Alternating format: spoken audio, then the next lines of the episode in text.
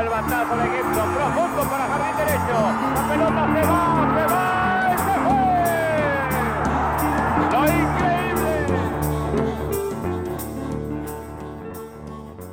Hola a todos y bienvenidos pues, a un nuevo programa especial de, de Tras el Diamante.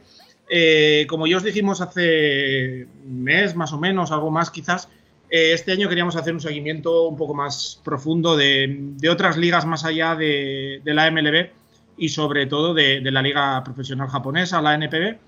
Y bueno, pues llega el momento de hacer un primer repaso a, a la temporada, un poco pues cómo se ha ido desarrollando, cómo están las clasificaciones, eh, qué jugadores están destacando y bueno, pues ver, ver cómo está la actualidad ahora mismo. Y para ello contamos como, como la otra vez con Claudio Rodríguez, eh, director y creador de, de la web baseballjaponés.com y del, post, del podcast, perdón, la, la, hora del béisbol japonés. Buenos días para ti, buenas tardes, eh, Claudio. Hola, John, buenos días. ¿Qué tal? Eh, bueno, la, la, NPB que ya está en pleno funcionamiento, ya llevamos unos 45, 48 partidos prácticamente para, para todos los equipos, bastante avanzado. Eh, afortunadamente, mm, bueno, ha habido creo algún caso de positivo por, por, COVID, pero en general se ha podido controlar mucho mejor allí que en Estados Unidos, ¿verdad? Sí, así es. Bueno, también hay que tomar en cuenta que la diferencia eh, en, en, el número de casos es enorme. O sea, en los Estados Unidos el, el, el, problema del COVID está completamente fuera de control. Estamos hablando de más de 4 millones. No tengo tiempo que no reviso, quizás ya llegó a 5 millones de casos. Sí. Mientras que en Japón el número total de casos estará como en 29 o 30 mil apenas.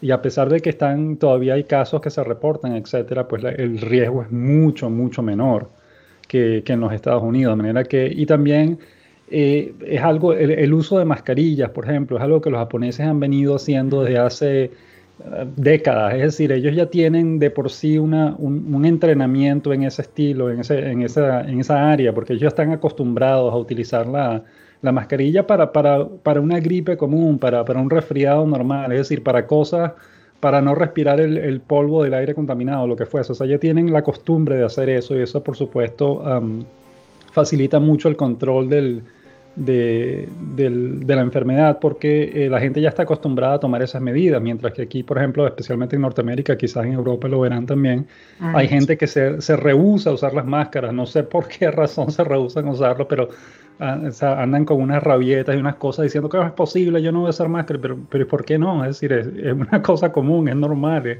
tiene sentido, es, es, para proteger tu propia vida y la vida de los demás. Pero hay gente que se niega, mientras que en Japón eso ya tienen décadas en las que la gente, en los niños en el colegio, la gente en las oficinas, todo el mundo utiliza mascarilla. De hecho, bueno, creo que la situación se está llevando también que, eh, además de que no se han perdido partidos por, por positivos, como, como, ha sucedido con, con los Miami Marlins y, y, los San Luis Cardinals, hay incluso público en los estadios, ¿no? Me parece que está limitado a 5.000 espectadores, pero creo que sí hay ya público en los estadios. Así es, así es. Comenzó el 10 de julio, eh, siguiendo las, obviamente las recomendaciones del gobierno japonés y de las autoridades sanitarias. Eh, y sí, hasta un máximo de 5.000 fanáticos lo han estado haciendo sin ningún tipo de problema. Eh, y aunque son pocos, pues se, se, se, nota la diferencia entre el estadio totalmente vacío y, estos pocos fanáticos que sí están uh, en las gradas y hacen un poco de ruido pues, en, en, cada partido. De manera que sí, ellos ya tienen desde el 10 de julio han estado aceptando fanáticos y bueno, incluso los, eh, la Liga de Taiwán creo que lo ha estado haciendo desde finales de abril o algo así. Es decir, tienen eh, han tenido tiempo haciéndolo y han tenido éxito haciéndolo, controlando la, el acceso de fanáticos y, que no haya problemas a, raíz de eso. Bueno, que vamos a tocar madera y confiar en que, en que siga bien la cosa allí en Japón, que podamos seguir disfrutando de, de la NPB. Vamos a pasar ya un poco a lo que es eh, la actualidad más, más deportiva. Eh, bueno, situaciones distintas en, ambas ligas. En la central, los, gigantes de, de Yomiuri se destacaron bastante rápido en la, en la clasificación y la verdad es que se han tomado un cierto margen de, casi cuatro partidos, que puede ser muy importante teniendo en cuenta que a no ser que haya cambiado la cosa en el último momento, este año el equipo que gane la, temporada regular en la Liga Central pasa directamente a la Serie de Japón. Sí, así es. Solamente por este año, eh, por motivos del, del COVID, el, equipo que queda campeón, es decir, la liga decidió no jugar la postemporada porque es que no, no tienen tiempo de, eh, de garantizar que van a tener tiempo de hacerlo. Entonces, eh, van, decidieron que, bueno, que el equipo que quede en, el primero en la clasificación es automáticamente el campeón, que eso, bueno, eso siempre es así. Y después eh, va a ser también el equipo que va a clasificar directamente a la Serie de Japón porque no hay tiempo de, de jugar la postemporada. Uh, y sí, los uh, gigantes de Yomiuri están en el primer lugar bastante cómodos. Uh, básicamente, em, no los veo tanto como infalibles porque han tenido bastantes lesiones, han tenido problemas de distintos tipos. Eh, yo lo que veo más es que el resto de los equipos están fallando mucho, no logran mantenerse constantes en, la búsqueda, en la persecución de, los gigantes de Yomiuri, por eso es que se mantienen en primer lugar con, un cierto margen de, comodidad. Eh, todavía queda tiempo, o sea, la temporada son 120 partidos eh, en total este año, así que todavía queda bastante tiempo para que las cosas cambien, pero de momento pues están cómodos en el primer lugar.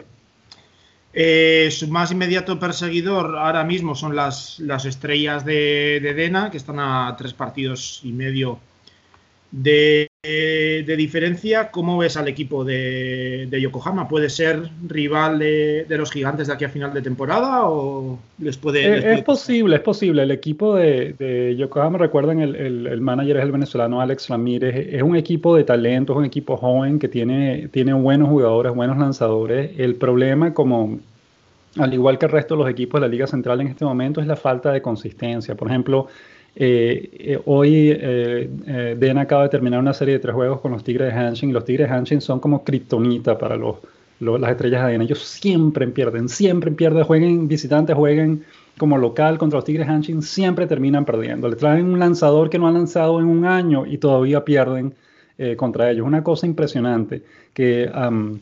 Incluso Alex Ramírez lo comenta, el día que le ganemos, que dominemos a Anshi, vamos a ser campeones porque ese es el equipo que siempre nos termina ganando a nosotros.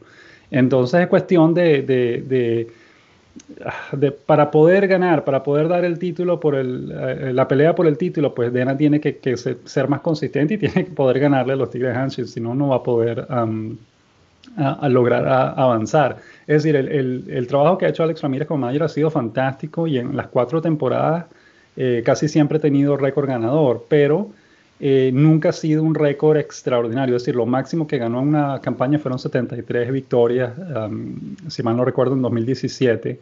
Y eh, para ser campeón, él debe aspirar por lo menos a 78, 80 victorias. Pues es decir, tiene que, llegar más allá y siempre se queda corto, siempre se queda entre 69 y 73 victorias. Ese es el margen de, en el que termina la temporada. Entonces, pues, tiene que dar ese paso extra para poder Mm. para poder eh, aspirar al título de liga. Y hasta que eso no ocurra, pues no, suponemos que los gigantes de Yomiuri volverán a ganar. Sí, quizás puedan necesitar un poco de... Mi sensación por lo menos es que, por ejemplo, Neftali Soto, una de las estrellas de Yokohama, pues no está teniendo su mejor año, ha empezado un poco más lento que otros años.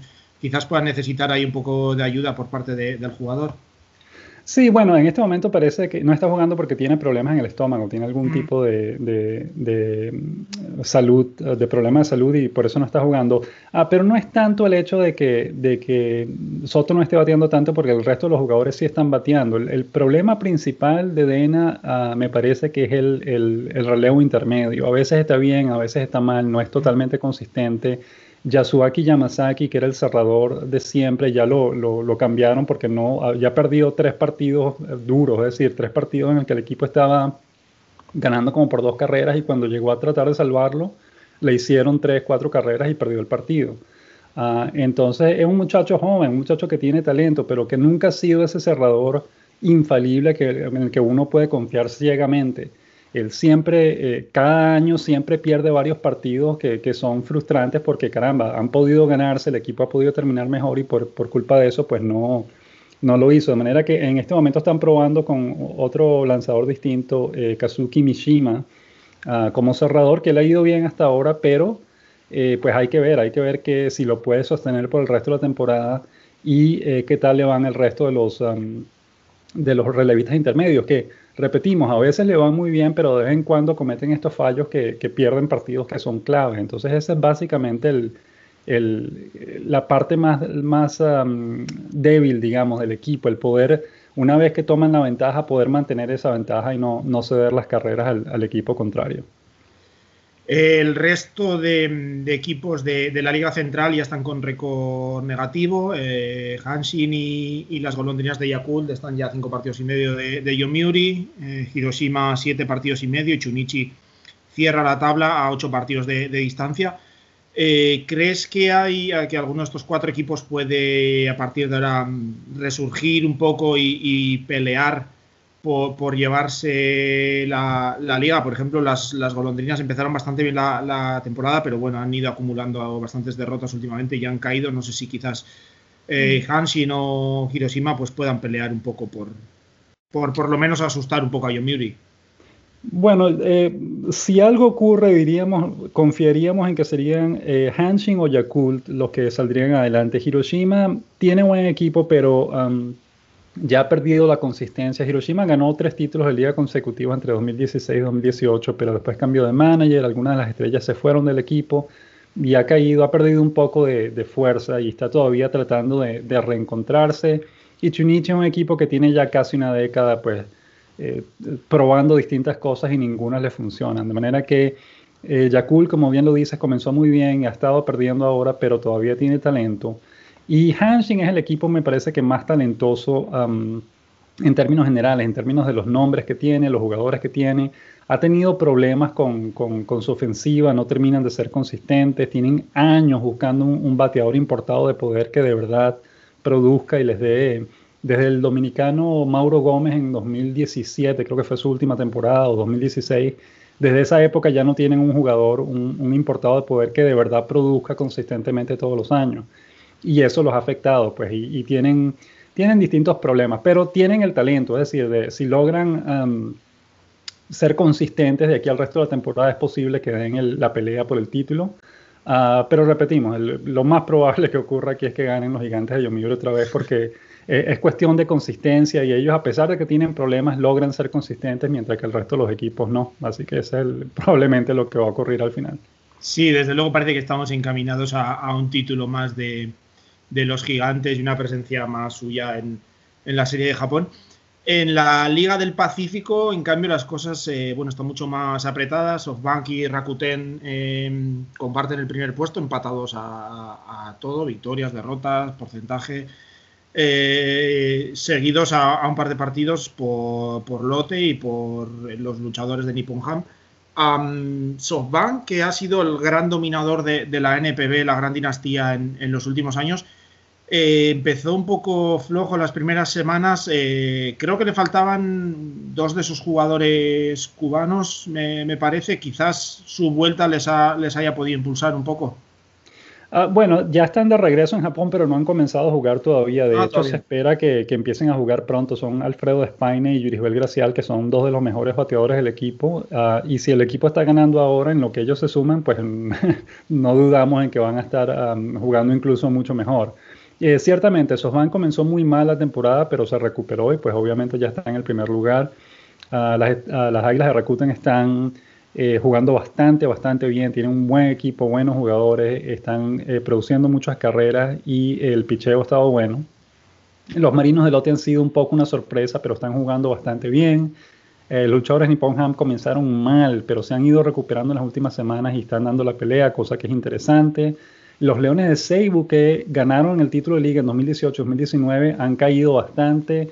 No sabemos si van a poder recuperarse o no, porque siguen teniendo excelentes bateadores. El problema es el picheo, que eh, en los últimos años había sido más consistente. Este año no parece estar en, buena forma. Y los Búfalos de Orix, que siempre tienen un equipo talentoso, siempre tienen buenos jugadores. Eh, siempre terminan perdiendo. Una, una cosa, eh, es un misterio lo que ocurre con ese equipo. Tienen eh, tienen buenos jugadores, es cuestión de que no logran, no terminan encajar un, equipo que sea consistente y que pueda mm, ganar partidos, pero de tener talento tienen bastante talento, así que es cuestión de, de ver sí, porque hicieron también ahí una inversión fuerte esta, esta offseason, trajeron a Adam Jones, por ejemplo, que no sé bueno cómo, cómo, está rindiendo, no sé si se ha adaptado bien a la liga japonesa o le está, le está costando un poco más.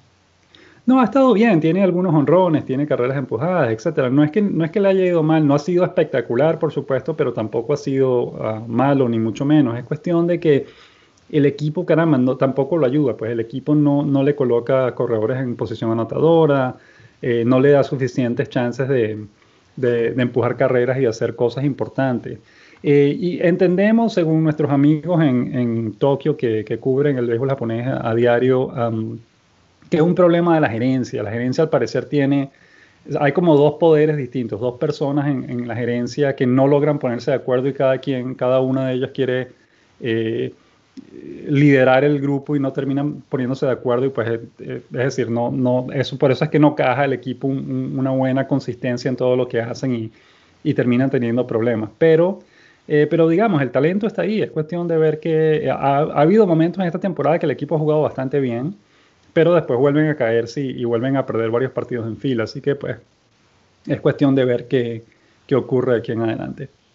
Eh, Seibu, como comentabas, que ganaron eh, la temporada regular eh, el año pasado el título de, de, la Liga del Pacífico. La gran decepción quizás hasta este, hasta este momento en la temporada 2020. Sí, sí, probablemente porque, es decir, se esperaba mucho más de ellos, pero al mismo tiempo, uh, digamos, eh, es decir, ellos habían ganado dos años consecutivos básicamente a punto de batazo. Es decir, su picheo no había sido nada espectacular, pero es que los bateadores habían estado bateando tanto entre Yamakawa, entre um, Takeya Nakamura, Tomoya Mori. Eh, tenía una cantidad de bateadores extraordinarios que vivían conectando honrones, empujando carreras, etcétera, y terminaban ganando los partidos eh, 12 a 8, eh, 13 a 10, ese tipo de marcadores. Pues les hacían carreras, pero como ellos hacían más, pues terminaban ganando ahora pues no han podido mantener ese ritmo de producción y eso es probablemente lo que los está afectando. Pero el picheo ha sido, no ha sido una gran cosa como tampoco lo fue en los últimos dos años. La diferencia es que el bateo fue mucho mejor. En este caso pues ha caído y probablemente eso es lo que está ocurriendo. Eh, vamos a pasar un poco a hablar de jugadores individuales. Si miramos rápidamente a las estadísticas, vemos, por ejemplo, que Kazuma Okamoto de Yomiuri y Hideto Asamura de, Rakuten están destacando en lo que sería quizás más bateo de poder, ¿no? Están en el top 3 en tanto en jonrones como en empujadas. Sin embargo, no les vemos en promedio, donde destaca Yuki Yanagita, que está bateando para 385, el jugador de, SoftBank. ¿Quién dirías tú que ha sido hasta ahora el jugador más el jugador de posición más destacado en la, NPB? ¿Quién podría ser el principal candidato al MVP? Uh, bueno, para, desde mi punto de vista, tiene que ser Yuki Yanagita. Es, es decir, Asamura ha tenido una temporada excelente en términos de, de jonrones y carreras empujadas, pero Yanagita es líder como en, cinco departamentos distintos, algo así. Es decir, tiene, es líder en promedio, es líder en hits, uh, es líder en carreras anotadas, pero por un buen margen está en empujadas, está entre los, entre los primeros, entre los cinco primeros, eh, y esa es la, la, la, parte más baja en la que está. También está líder o con, segundo en jonrones. Eh, es decir, estaba una temporada espectacular y Yanaguita es ese tipo de jugador, es un tipo que, eh, de jugador que eh, está entre los tres primeros en como en ocho departamentos distintos. Él es muy, muy completo, um, corre bien las bases, tiene buen número de carreras, um, de bases robadas, perdón, cada temporada. Él ha logrado en un par de ocasiones, si mal no recordamos, lo que en Japón llaman el triple 3, que es eh, conectar al menos 30 honrones, eh, al menos eh, 300 de promedio y 30 bases robadas. Y él lo ha hecho como en dos ocasiones. Uh, de manera que él, él, es un jugador muy completo y sin duda alguna es el, el, el, que está en mejor forma en este momento, a pesar de que hay otros buenos candidatos, como bien lo dice, Kazuma Okamoto tiene 16 honrones, está muy bien, um, y uh, Hideto Samura que tiene ya eh, 50 empujadas, pero hoy eh, que es un, jugador de los luchadores de Nippon Ham, eh, está liderando, de hecho tiene 15 honrones y 51 carreras empujadas, es el, máximo eh, remolcador de la NPB en este momento.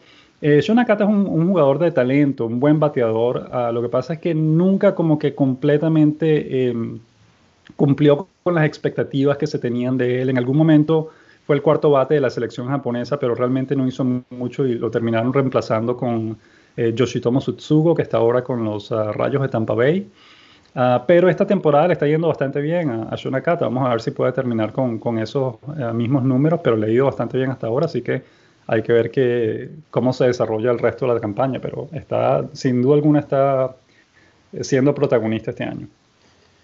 Y de entre los lanzadores, el premio Eiji Sawamura, recordamos que sería el equivalente al premio Sayang en, en la NPB. Veo aquí que, que, puede estar quizás entre Tomoyuki Sugano y Hideaki Wakui, que ambos tienen seis victorias y Sugano tiene un, una efectividad de, de 1,81, mientras que Wakui está justo detrás de él en la clasificación con 2,33. No sé quién crees que podría sí. llevárselo. Eh, los, bueno, de hecho los dos ganaron hoy, los dos tienen récord de 7 y 0 y eh, Sugano tiene efectividad de 1.75 y Wakui de 2.38, de manera que ambos están teniendo una temporada excelente. Eh, probablemente Sugano, eh, si se mantiene así, termine ganando el premio porque yo ya lo ha ganado en dos ocasiones, tiene mejor efectividad que, Wakui, es probablemente más completo, más dominante. Wakui es un veterano, Wakui es un, lanzador que... es de la misma generación de Yu Darvish. En algún momento, tanto Yu Darvish como él eran los dos mejores lanzadores de, Japón. Uh, y hubo un problema en el que Wakui pues decidió eh, o, quería o se estaba quejando de que no le estaban pagando igual que, que a Yu Darvish, mientras Yu Darvish le vivían aumentando el sueldo cada año, a él no se lo estaban aumentando igual y estaba como que un poco celoso de lo que estaba pasando, pero obviamente Yu Darvish terminó yéndose a las grandes ligas y él pasó por un periodo terrible en el que dejó de ser eh, abridor, eh, estuvo como relevista como dos o tres temporadas, eh, tuvo problemas extramaritales, salió en las portadas de todos los tabloides de Japón, es decir, tuvo cualquier suspensiones, cualquier tipo de problema. Y en los últimos años logró convertirse en abridor otra vez. Y este año está teniendo como un renacimiento, pues una temporada fantástica. Ah, pero digamos, ya Wakui está en la parte final de su carrera, pues es decir, quizás esta sea la última gran temporada que, que tenga en su carrera, pero igual eso no le resta mérito, es decir, podría ser definitivamente un candidato al premio, hay que ver cómo, cómo llegan ambos al final de la temporada. Y bueno, sabemos que en tu, tanto en tu web como, como en el podcast haces un, seguimiento especial de, de los jugadores eh, latinos. Eh, aprovecho para hacer una mención a, Alex Ramírez, que le mencionábamos antes, el manager de, de, las estrellas de Dena, que ha llegado a las 300 victorias eh, me parece que esta semana o la semana pasada, ¿no? Eh, sí, la semana pasada. Y pues eh, nuestra, nuestra felicitación, nuestra pequeña felicitación desde aquí. Y respecto a los jugadores latinos, no sé cómo lo ves, que jugadores pues lo están haciendo mejor, porque ha habido incluso algunos debuts en este inicio de temporada de jugadores latinos que han tenido bastante impacto, ¿no? Como puede ser, por ejemplo, Ariel Martínez. Sí, sin duda. Es decir, eh, en este momento, digamos, el, que está en mejor, forma es Leonis Martín, el cubano de los uh, Marinos de Lote. Tiene ya 12 honrones, el latino con más honrones en esta temporada. Pero no solo eso, viene de, una racha de, conectar cuatro honrones en cuatro partidos seguidos. Um, está bateando 280 o algo así en este momento. Tiene buen número de carreras empujadas. Y, ha, brillado también con el, con el guante, la defensiva, de manera que ha estado es probablemente el jugador latino que está en mejor forma en este momento, pero eh, el cubano allá viciado, a pesar de que pasó recientemente por una racha de 28 uh -huh. turnos sin conectar hits, todavía tiene buenos números, es un jugador importante para su equipo, uno de los pocos titulares que juegan todos los días. Eh, los otros latinos pues a veces han perdido partidos ya sea por lesión, por molestias físicas o porque no están en, en, en su mejor forma en este momento, pero Viciado se mantiene eh, jugando todos los días. Eh, sin duda alguna hubo un par de debuts importantes. El de Yariel Rodríguez, un lanzador cubano de 23 uh -huh. años que debutó el domingo. Eh, este domingo que pasó y, y, tuvo un juego sin hit ni carreras hasta la sexta entrada. En la séptima entrada le hicieron al final dos carreras, pero terminó, bueno, se fue sin decisión porque el partido quedó empatado, pero fue un excelente debut para él.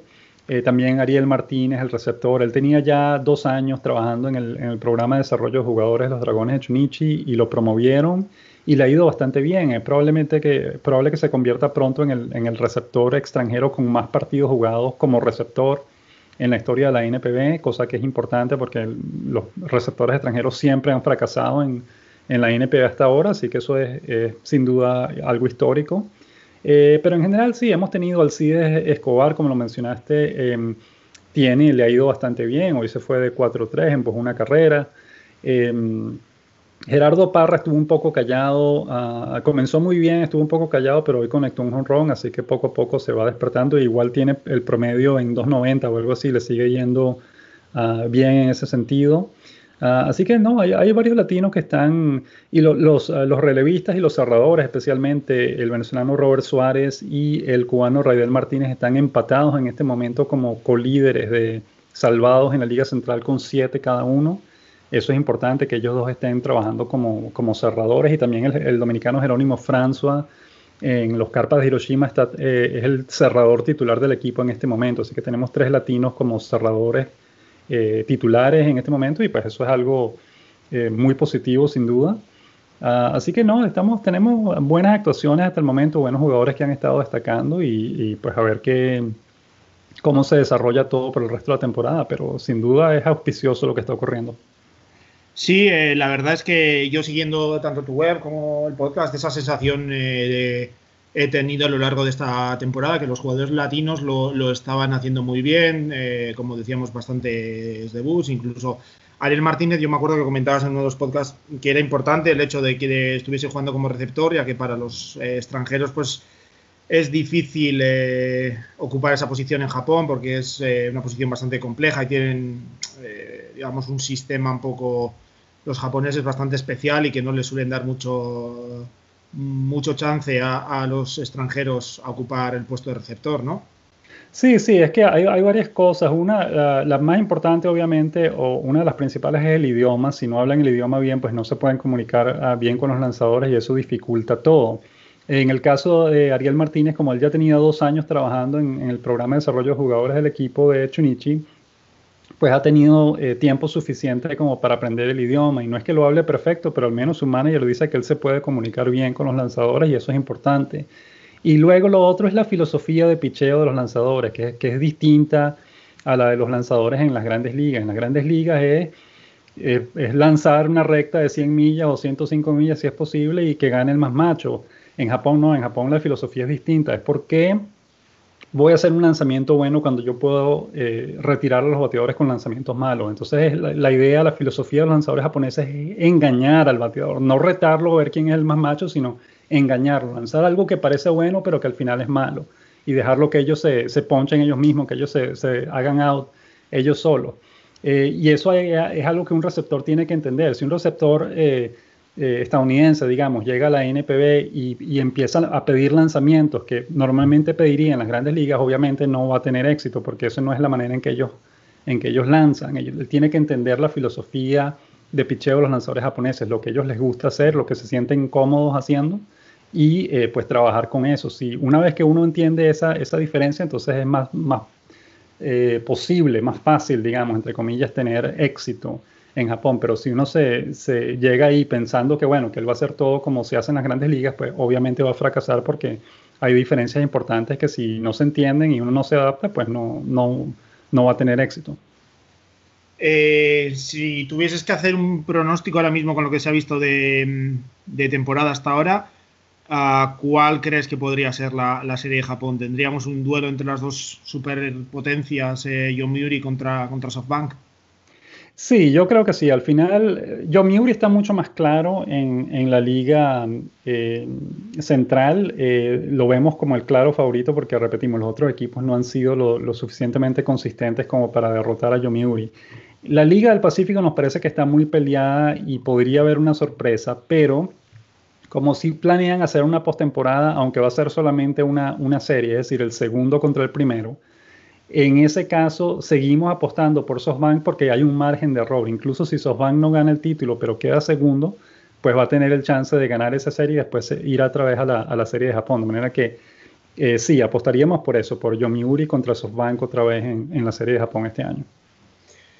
Ya para terminar, eh, quería preguntarte, es una curiosidad mía de una percepción también mía, que no sé si es eh, acertada o no pero yo suelo tener, esto viene a raíz de, la reciente lesión de nuevo de, de Sohei Otani, el jugador de, los Angels de, la MLB, em, porque yo tengo cierta sensación con los eh, lanzadores japoneses que eh, la gestión que se hace de, los lanzadores tanto en Japón como en Estados Unidos es bastante distinta. Como en Japón parece como que hacen un trabajo mucho más eh, intensivo, de muchos más lanzamientos, más entradas, y que mi percepción es que una vez llegan a, Estados Unidos se les eh, gestiona de otra manera, quizás la carga de trabajo, una forma a la que no están acostumbrados.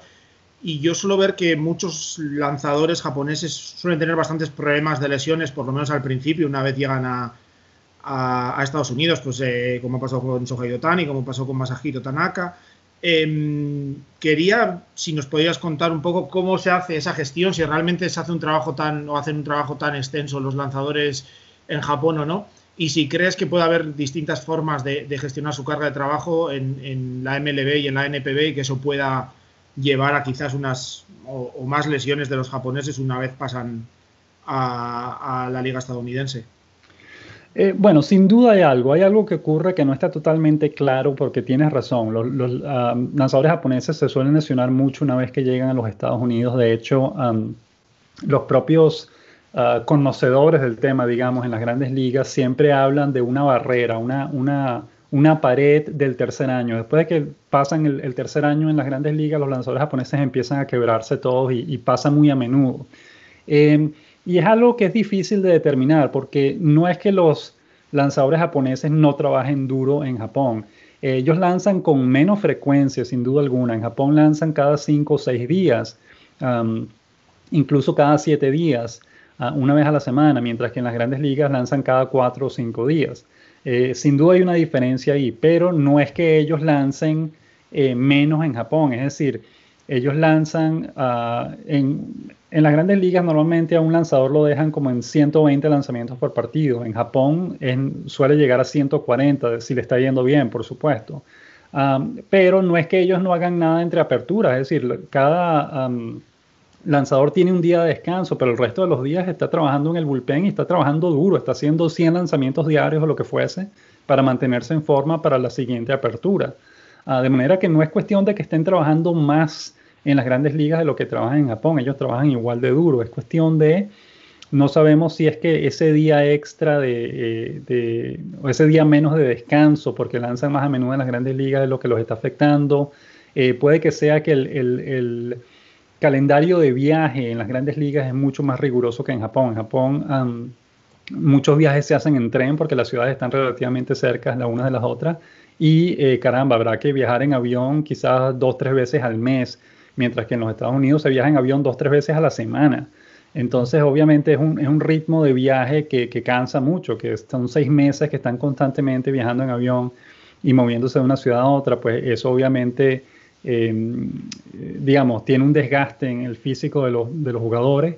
Puede que sea eso, pero realmente, eh, como te digo, no hay una cosa, una razón específica que uno diga que esté claro que esa sea la razón por la cual los lanzadores japoneses se están lesionando tanto en las grandes ligas. En Japón se lesionan también, por supuesto, pero eh, caramba, no, no sabemos ah, específicamente cuál, cuál es el problema en sí que está causando eso. Pero sin duda alguna está ocurriendo, es cuestión de que no, no se sabe del todo la razón específica.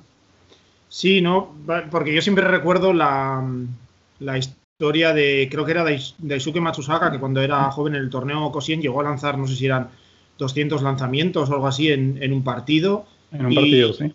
Sí, y yo siempre tenía esa sensación, ¿no? Que quizás la forma en la que se prepara y se, se ejercita a los lanzadores y se prepara su brazo, pues quizás les dé un poco más de, de energía y de aguante al esfuerzo a, los lanzadores japoneses. Sí, eh, puede que sea una cosa también eh, mental. Por ejemplo, uno de, los problemas que tuvo Daisuke Matsusaka cuando llegó y firmó con los um, Medias Rojas de Boston es que el equipo le estaba pidiendo que trabajara en la forma que ellos querían que él trabajara. Y él insistía en que no, déjenme trabajar como yo sé trabajar porque si no, no voy a, poner, no voy a poder tener buenos resultados. Y al final el equipo fue el que lo obligó a trabajar de una forma que es la, no, es no era la forma en la que él estaba acostumbrado y eso pues terminó causando problemas al final. Ah, de manera que, eh, caramba, no sé, es decir, yo, por ejemplo, si, si yo fuese un, estuviese en un equipo de grandes ligas y contratase un, un, lanzador japonés, yo lo dejaría lanzar de la forma en que ese lanzador sabe lanzar y no trataría de cambiarlo a nada. Hay que hacer unos ajustes, por supuesto, pero eh, un lanzador japonés especialmente que tiene una filosofía de, de picheo distinta a los lanzadores de grandes ligas, si uno lo deja tal cual como, como eh, que, trabaje a su estilo, es probable que tenga éxito porque entonces los lanzadores, los bateadores que enfrente no van a estar acostumbrados a ese, a ese tipo de, a esa filosofía de lanzamiento. De manera que, ah, de nuevo, es cuestión de, de, de, cada equipo, de la manera en que ellos eh, deciden utilizar el lanzador. Por ejemplo, a nosotros nos parece que los angelinos de, Los Ángeles han manejado muy bien a Shohei Otani hasta el momento. Es decir, no lo han interrumpido, no le han dicho mira, cambia tu filosofía, haz esto, haz lo otro, sino lo han dejado trabajar como él sabe trabajar. Que se ha lesionado es un problema que, bueno, él también se lesionó bastante en Japón. Es un muchacho que toda su carrera se ha estado lesionando con, con frecuencia, ¿no? Eso no es algo nuevo. Pero, eh, repetimos, él sigue trabajando y rindiendo bien. Eh, por ahí salió alguien diciendo que no, que caramba, qué mala inversión, pero bueno, es decir, lo, lo, firmaron por 3 millones de dólares y le están pagando salario mínimo. ¿Cómo es eso una mala inversión? Yo no lo entiendo. Eh, pero en fin, igual no es que se lesionó y ya no puede jugar. Él ha estado jugando todo el tiempo como bateador, como lanzador es que no ha podido trabajar mucho, pero como bateador sigue produciendo los mismos números de siempre, así que no, eh, no, vemos, no entendemos la queja con respecto a su, a, su actuación. Pero sí, es decir, el, problema de las lesiones con los lanzadores es algo que ocurre y, y repetimos, no sabemos, no sabemos cuál es la razón, es probablemente eh, es decir, nuestro punto de vista, lo, mejor sería dejarlos que ellos trabajen como están acostumbrados y, que se manejen ellos mismos. Pues nada, eh, este ha sido nuestro pequeño repaso a cómo está la, temporada de, la NPB hasta, hasta ahora. Una temporada que, se presenta bastante entretenida aún. Todavía hay tiempo a que los, equipos de, la Liga Central puedan eh, pelearle el título a, a John Muri, todavía en la, en la Liga del Pacífico podemos ver eh, bastante pelea, varios equipos siguen en la pugna por, por entrar en la, en la postemporada. Una, una liga que, como ya decíamos eh, en nuestra presentación, nuestra introducción eh, hace, hace un mes, pues es una liga tremendamente divertida y que existe vida más allá de, de la MLB. agradecerte tu, tu colaboración, Claudio, y, y esperamos eh, bueno, contar contigo en, siguientes programas para ir siguiendo un poco la actualidad de la NPB. Seguro, no, gracias a ti por la, por la invitación y siempre un placer pues hablar de, del béisbol japonés y seguro estaremos en contacto para más actualizaciones en el futuro. Pues nada, igual que hicimos en, nuestro primer episodio sobre, sobre la NPB, vamos a terminar también haciéndole un pequeño homenaje a, a Claudio y a su forma de cerrar la, su, podcast La Hora del Béisbol Japonés con una canción de ánimo de algún jugador. Y esta vez vamos a, poneros la canción de ánimo que tenía en Japón un jugador que, está ahora mismo, que acaba de llegar a, la MLB, entonces para hacer esa conexión entre MLB y NPB, pues os, queremos dejar ahora con la canción de, ánimo del jugador hoy en día de los Tampa Bay Rays, Yoshitomo Tsuchuko.